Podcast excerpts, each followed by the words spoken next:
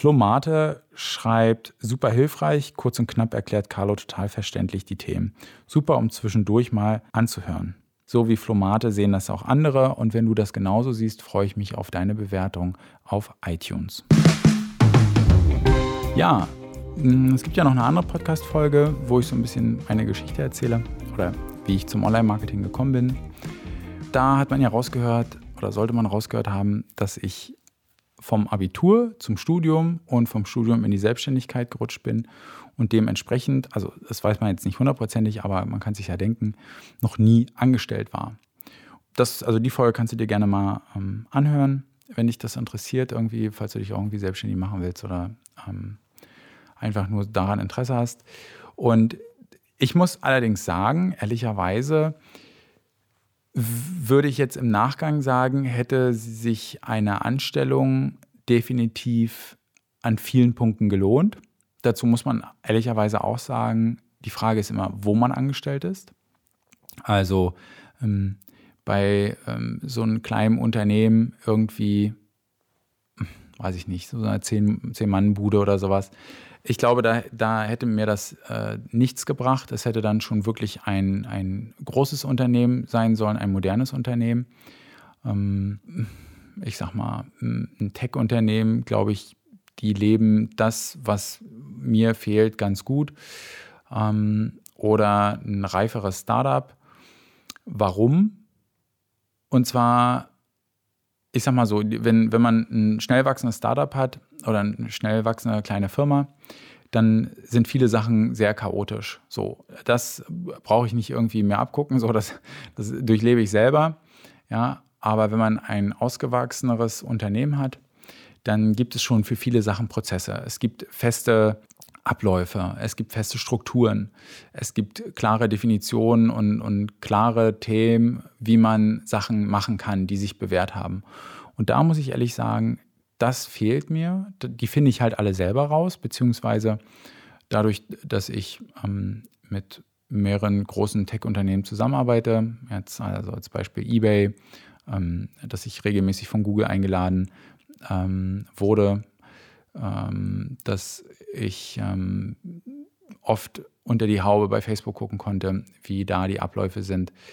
Da habe ich festgestellt, wie ja, wie kann das laufen? Ja, wie gestaltet man ein vernünftiges Meeting? Ja, dass ein Meeting einfach mal auch, wenn die Zeit zu Ende ist, dass man das dann einfach beendet und nicht noch ewig weiter rumquatscht.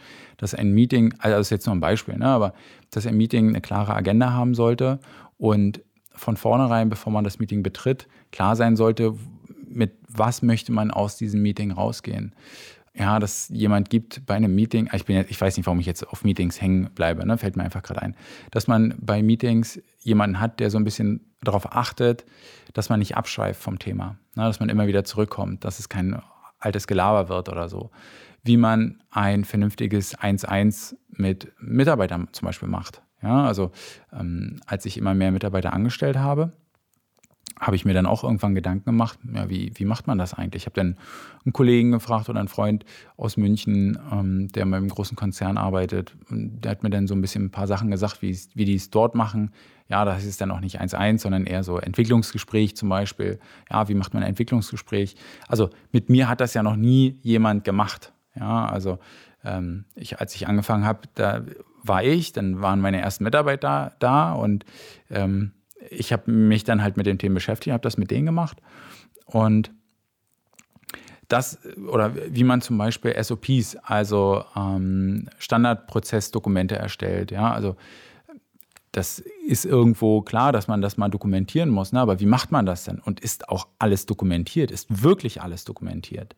Ja, man sagt ja immer, ja, hm, gewisse Sachen brauche ich nicht dokumentieren. Doch, äh, man sollte viele Sachen dokumentieren, weil was ist, wenn mal irgendwie ein Kollege ausfällt und die Buchhaltung das übernehmen muss? Ja, wie kann sie das dann machen? Also ein, eine Frage zum Beispiel in Bewerbungsgesprächen ist immer, was passiert, wenn du niemanden erreichst hier bei uns? Ja, also du bist hier, machst deine Aufgaben und ähm, ich bin nicht da, die Kollegen sind alle nicht da, du bist alleine hier ähm, und auf einmal brennt hier die Hütte. Ja, ruft irgendein Kunde an, irgendwas geht schief.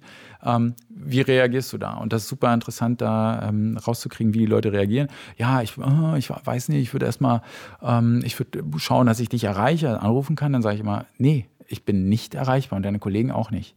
Ja, ähm, was macht man da? Und wenn es dann halt, die richtige Antwort müsste sein, naja, ich würde ähm, bei uns im, oder ich würde dann im Firmenwiki Wiki gucken, wie man in so einer Situation reagieren kann.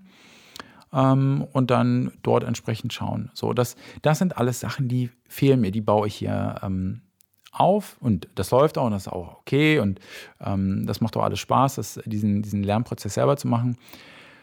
Aber ich denke mal, hätte ich dieses Wissen gehabt, also hätte ich da irgendwie in eine kompetente ähm, Firma mal für ein Jahr reingucken können, dann wären viele Sachen einfacher gewesen, schneller gewesen. Ähm, und dann wären jetzt auch viele Sachen einfacher, aber gut, ist jetzt halt nicht so. Ne, Brauche ich jetzt auch nicht rumheulen.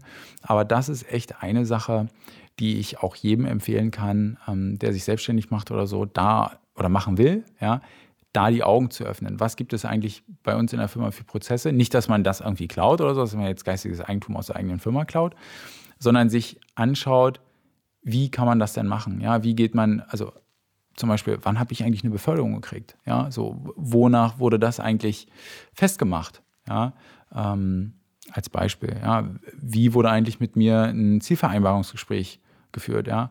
Was haben wir eigentlich gemacht, wenn was richtig schief ging? So, wir machen dann Postmortems zum Beispiel, ähm, aber das ist ja immer unterschiedlich und ja, das äh, hilft vielleicht dem einen oder anderen. Wenn nicht, war das jetzt hier ähm, äh, sieben Minuten nette äh, Unterhaltung. Bis zur nächsten Folge. Ciao.